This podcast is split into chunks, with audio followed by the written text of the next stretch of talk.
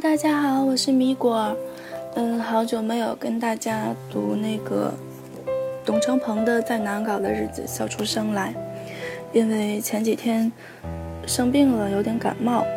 呃，所以今天我我好一点，所以我来继续给大家读第一章我成长的地方四，一张没有人买的专辑。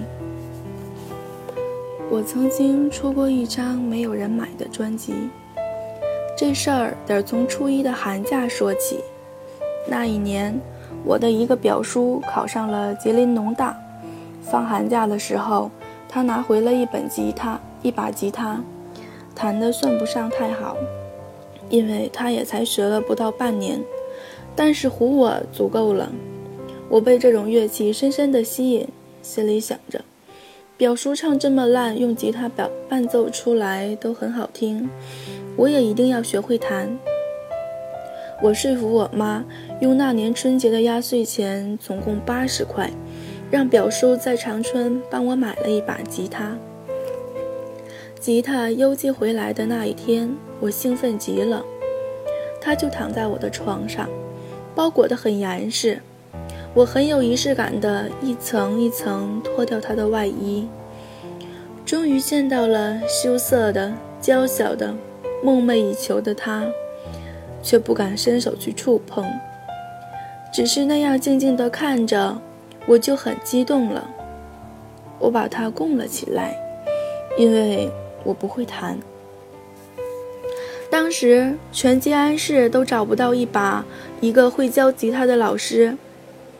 我又让表叔给我买了一一套教材寄回来，自己学。弹的第一首歌是《同桌的你》，练了三个月，练习的过程枯燥极了。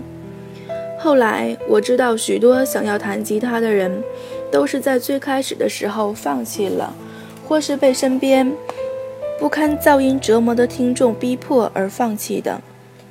我练习的过程没有听众。因为有一天，我爸突然就下岗了，家里在很偏僻的地方开了一个小饭馆。我妈和我爸，一个是服务员，一个是厨师。那个饭馆吃饭的地方只有十几平米，但是却叫真不同大酒店。我现在的幽默可能都遗传自我爸。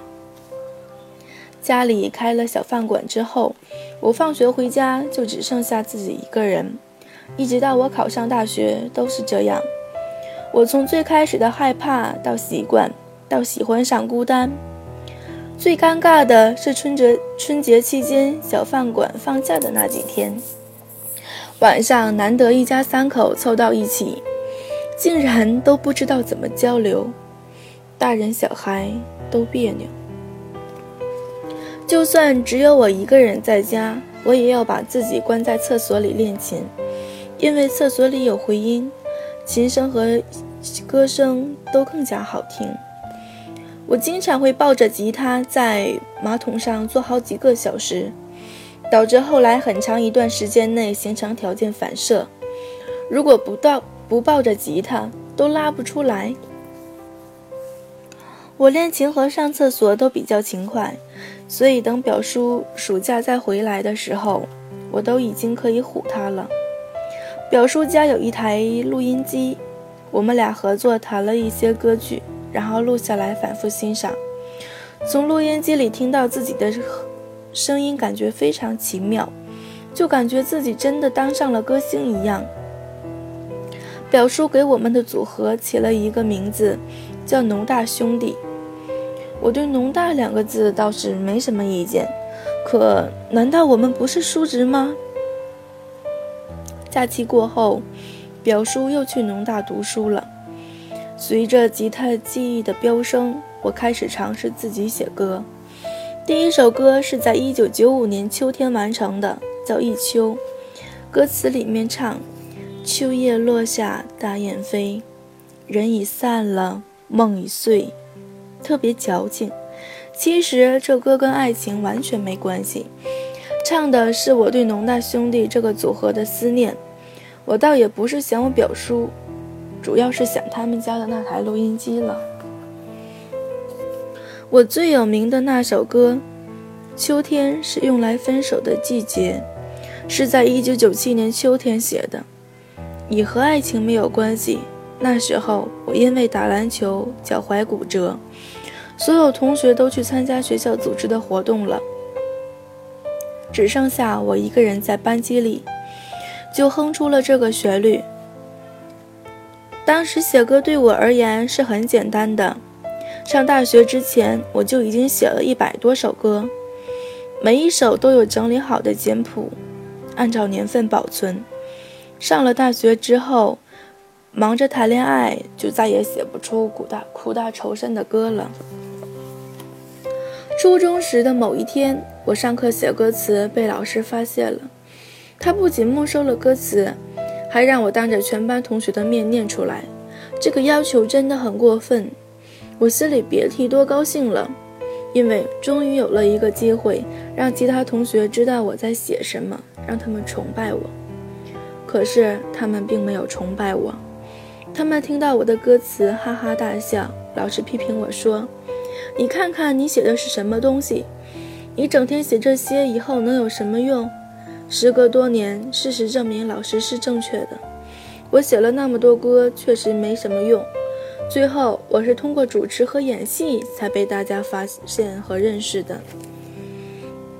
其实我并不介意大家笑我，因为歌词念出来本来就很奇怪，需要唱出来，他们才知道我的厉害。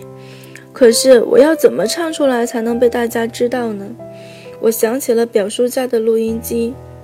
又一次的假期，表叔从农大回来，我攒够了自己写的十几首歌。去他们家录音，确切地说，是去他们家的厕所录音。我在厕所里待了一个下午，给我表叔憋坏了。终于录好了一盘全部是我自己弹唱的磁带。后来又翻录了好几盘，还想送给表叔一盘，表叔拒绝了我，他坚决不要。他说：“兄弟，哥知道你只录了这几盘，很珍贵。”还是把它们留给最需要的人吧。我说好的，叔。但其实心里特别难过。他不要我的磁带，比同学们嘲笑我的歌词还打击我。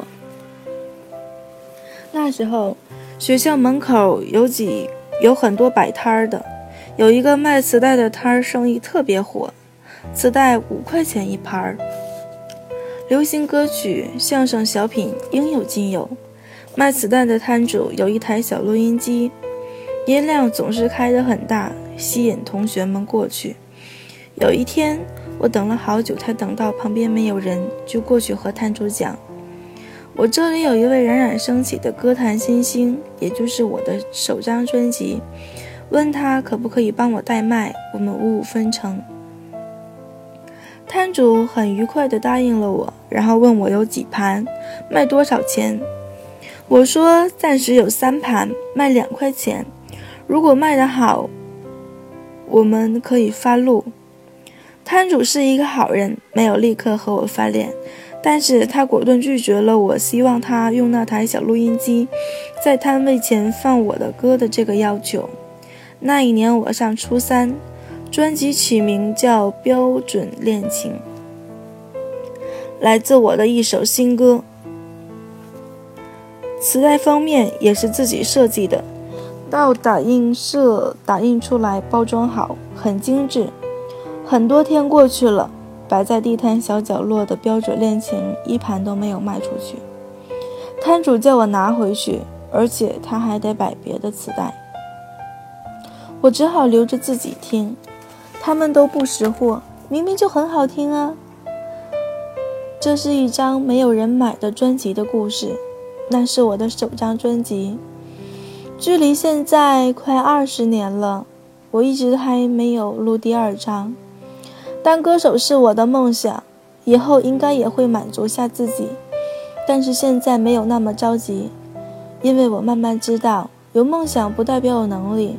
如果误解这一点，就会很痛苦。就好像我看到很多选秀节目中，一些歌手明明唱得很一般。依然高呼：“我不会放弃我的音乐梦想。”我不觉得这是感人的。其实他们不知道，与其在错误的道路上一一直向前，还不如停下来，哪怕不走都是进步。